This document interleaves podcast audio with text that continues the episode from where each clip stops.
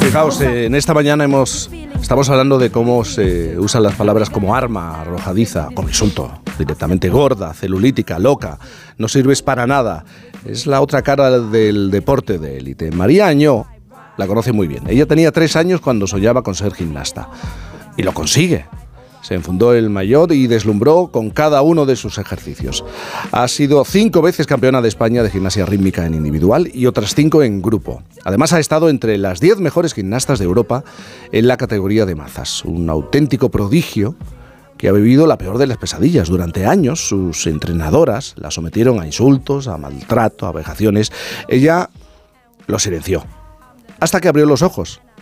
Se armó de valor y denunció a finales del año 2022, el Tribunal Administrativo del Deporte resolvió a su favor e inhabilitó y privó de licencia a una de sus entrenadoras durante dos años. María Año, buenos días. Buenos días. María, ¿cómo estás? Muy bien. Muy bien. Eh, tienes 20 años, ¿no? Sí. Oye, tú empezaste en el mundo de la gimnasia rítmica eh, siendo una niña. Eh, tenías tres años cuando tu madre te apunta al club de gimnasia rítmica de Benicarló. Eh, eh, desde ese momento tú ya, bueno, con tres años es muy difícil darse cuenta, pero a lo mejor con cinco o con seis tú ya descubres que esto que te apasionaba era bastante más serio de lo que parecía, incluso más duro de lo que parecía. Bueno, cuando voy empezando a entrenar más días, eh, más horas, ya voy a competiciones más importantes, ¿no? Mi primer campeonato de España. Sí que es verdad, pues eso, que la exigencia eh, va aumentando, las horas de trabajo va aumentando, pero bueno, eh, eso es algo que, cualquier deporte, si estás subiendo de, categoría y yendo a campeonatos más importantes, es, es, lo, que, lo que tiene. Pero sí que es verdad que con 11 o 12 años, pues aunque yo lo normalizaba, porque era todos los días y constantemente, eh, empiezo mm, a, notar, en ese momento no, pero ya en 2018 cuando voy al psicólogo, eh, porque pues mi entrenadora me dice que lo necesito urgentemente, que estoy loca y, que necesito ir al psicólogo, sí que es verdad que me hace darme cuenta de todo lo que estaba pasando años anteriores, de todo lo que me estaban haciendo y todo lo que me están diciendo, pues no era normal, ni a una niña que yo en ese momento era menor de edad, mm. pero tampoco a, cualquier persona, ¿no? Esos, esos tratos, la gimnasia rítmica es eh, disciplina, es mucha exigencia, eh, pero hay unos límites y, los insultos y, los tratos o, la, privacidad, la privación de alimentos tan heavy, pues eso ya se roza el, sobrepasar unos límites, ¿no? Tú a partir entonces de los 11, 12 años, eh, los primeros campeonatos de España, con los primeros campeonatos de España, empiezas a recibir insultos. Pero has hecho referencia también al final también estamos hablando de maltrato oh, físico, ¿no? ¿Qué tipo de castigos te, imponían en los entrenamientos durante el periodo de entrenamiento? Bueno, pues eh, nos dejaban sin beber, si, si no hacíamos los enteros como a ella les gusta, ¿no? Y sobre todo en 2019, que fue cuando todo ya explotó y luego la entrenadora que me era la misma entrenadora del club, ¿no? Pero eh, entró en la selección española y nos entrenaba en el Colonial Sport de Valencia. Y bueno, eh, me privaba de, de fisios, diciéndome pues que no me lo merecía porque ese día había entrenado mal o me quitaba, me restaba eh, tiempo para dárselo a otras compañeras. Eh, me castigaba pues solo comiendo en la sección, era un buffet y solo me dejaba comer en la sección de verduras y pescado, sabiendo que a mí pues la verdura no es algo que me fascine, eh, sobre todo la ensalada. Por ejemplo, en el campeonato de, de una Copa del Mundo de Berno, estuvimos dos días con una manzana solo porque ella decía pues nosotros teníamos el ticket ¿no? de, ir al comer al, restaurante que había donde entrenábamos y competíamos, pero, pero ella se le olvidaba el, comer, daba igual, decía, bueno, pues por la noche, y si se le olvidaba por la noche, pues también. Y luego sí que es verdad que por la noche nos dio de cenar, pero nos dio una, ensalada que sabía que a mí no, no me gustaba. Yo, pues menos mal que ya en 2019 eh, ya voy haciendo fotos de las comidas, ya voy eh, dándole un poco a conocer a la seleccionadora lo que estaba pasando y eso también eh, lleva a cabo que, esta entrenadora, pues cuando yo decido dejarme su club, pues sea acoso y derribo hacia mí. ¿Te pesaban, por ejemplo, os pesaban varias veces al día? Y si engordabas algunos gramos, ¿qué ocurría? ¿Algunos gramos de más según ella o ellas? Sí. Pues nos pesaba por la mañana y por la tarde. Sí que es verdad que en 2019 allí en el Colonial le prohibieron tener una báscula, pero ella la compró por sí sola y nos, nos pesaba cuando ella le, le apeteciera. Eh, y si engordábamos, pues eso, nos hacía correr o nos castigaba eh, lanzando con pesas o con balones medicinales, ¿no? que pesaban 10, 20 kilos, pues así nos hacía, nos hacía castigos físicos de ese tipo.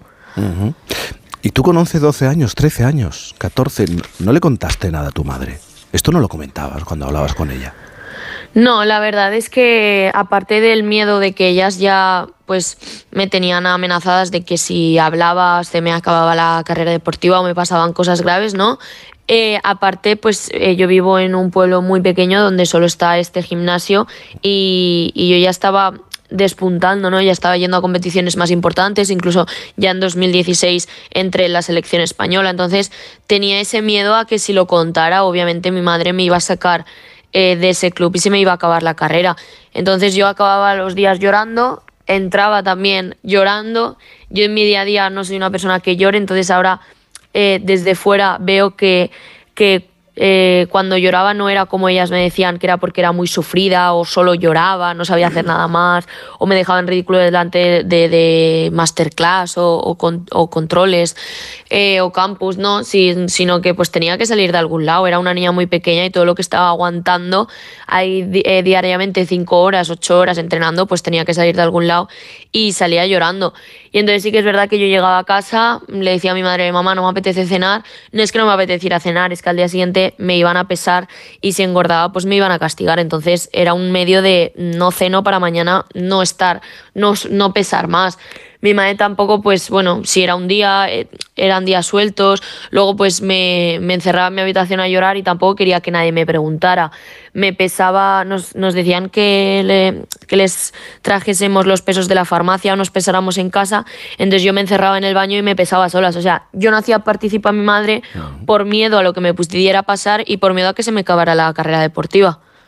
¿Y cuando te rompes? cuando dices hasta aquí llego? Esto lo tengo que contar, esto lo tengo que, explicar. O, por qué te rompes? ¿Qué, hace, ¿Qué ocurre para que te rompas?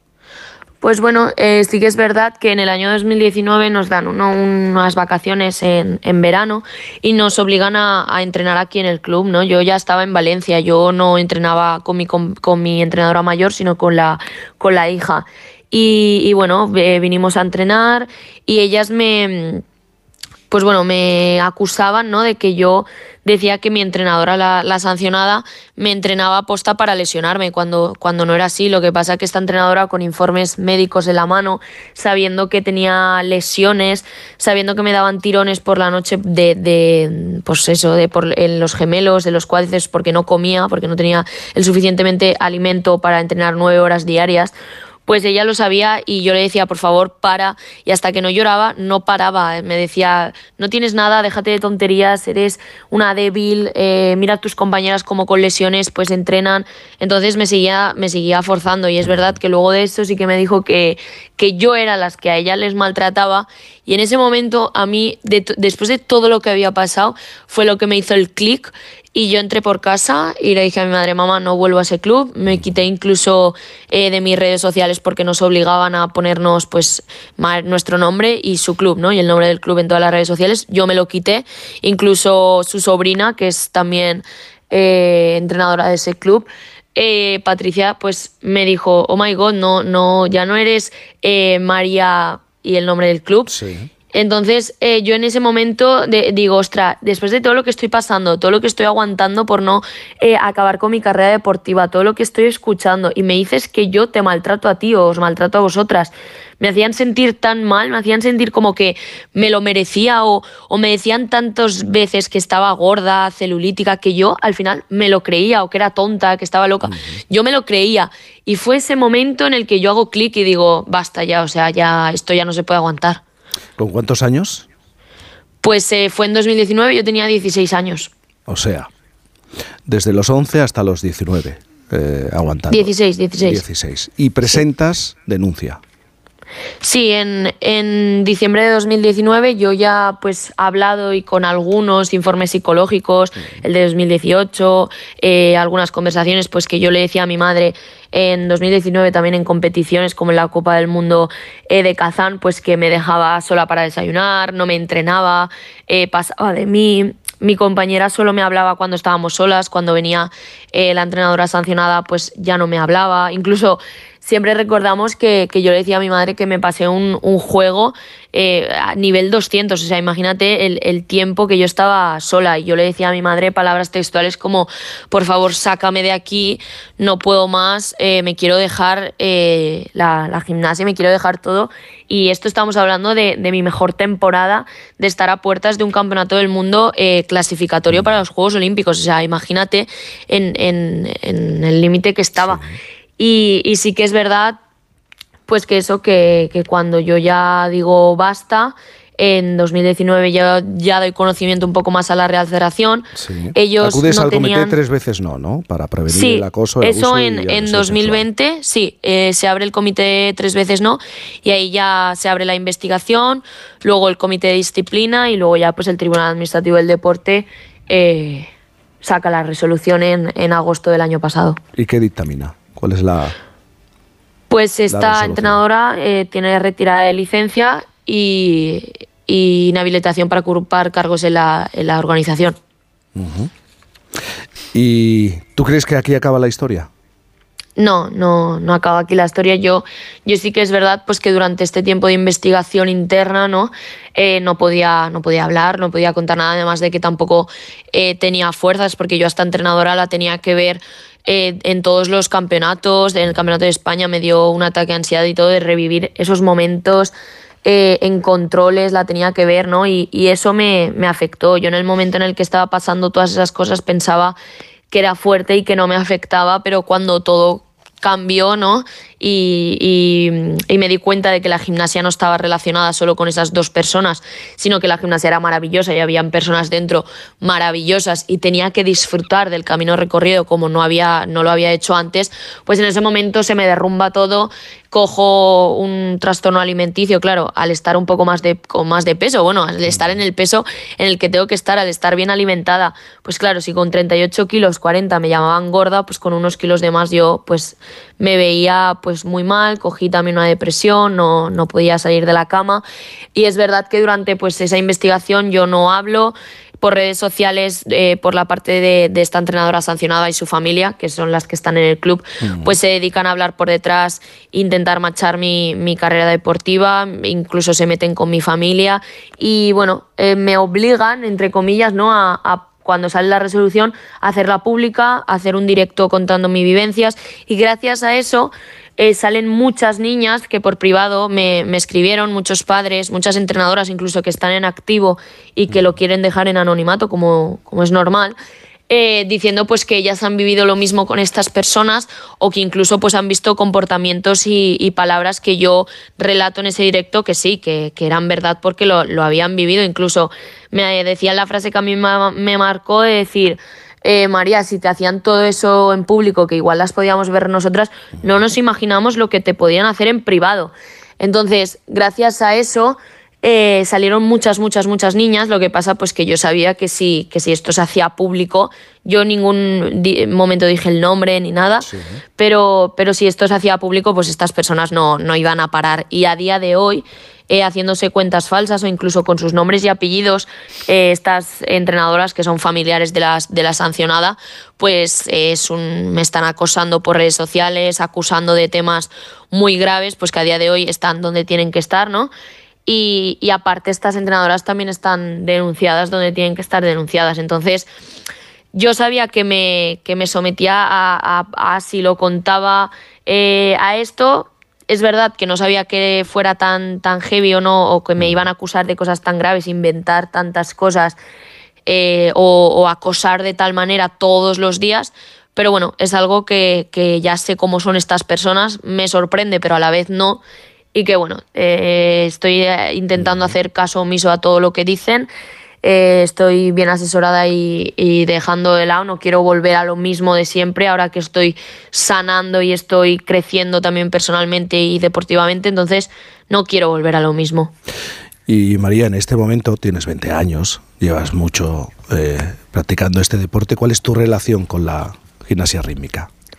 Pues ahora mismo, después de haberlo pasado tan mal, después de yo también, honestamente, pues eh, estaba con un trastorno, tenía lesiones, eh, estaba pasando realmente mal y yo tenía conversaciones con, con pues, eh, mi la directora técnica y con la seleccionadora y yo les estaba contando pues en el momento en el que estaba pasando, eso ya es 2020 y todo esto es mío personal por todo lo que yo viví en esos años con esas entrenadoras. Entonces yo pues honestamente digo que no, que no puedo estar a la altura, ¿no? no que ellas, que, que se merece una Real Española o a la altura en la que yo estaba, incluso pasando por todo lo que yo estaba pasando y, que mis compañeras, entonces pues ellas eh, si lo ven bien, yo sí que es verdad que pues eh, el psicólogo y los médicos pues me, recomiendan una serie de, entrenamientos un poco eh, de menos horas, yendo un poco, ¿sabes?, diferente a, mis compañeras para pues yo también mm, curarme un poco y a día de hoy pues tengo el curso de entrenadora hago masterclass, hago exhibiciones y, también entreno lo que puedo, porque estoy, como, como bien digo, esto es un proceso, ojalá eh, de un día para otro esto se acabara y, volviera a lo de siempre, ¿no? pero esto es un proceso que tiene sus tiempos. Eh, intento no, no, machacarme mucho, decir, María, tienes que estar ya, ya, no, esto es un proceso que yo me doy mi tiempo porque si no sería volver a, a caer y no, y no voy a permitir eso. Y, nada, yo es eso, entreno para pues mis horitas, lo que, lo que mis médicos también me recomiendan. Y nada, intento pues eso, estar fuera de todas las redes sociales y todo lo que ellas están eh, diciendo, porque, bueno, aunque intenten eh, ensuciar mi currículum deportivo, mi currículum deportivo es el que hay, yo he conseguido lo que he conseguido, aún con todo lo que estaba pasando, y eso nunca me lo van a quitar. Pues María, gracias por contar tu, historia. Quiero recordar, has sido cinco veces campeona de España de gimnasia rítmica en individual y otras cinco en grupo. Además, ha estado entre las diez mejores gimnastas de Europa en la categoría de mazas. La verdad que eh, una carrera brillante y al final, a finales del año 2022, eh, el Tribunal Administrativo del Deporte resolvió a su favor e inhabilitó y privó de licencia a una de sus entrenadoras durante dos años. Nos has contado tu, historia, el reflejo de la exigencia deportiva, pero llevado al, extremo, llevado al insulto, a la, presión. Eh, María, gracias y buenos días. Gracias a vosotros.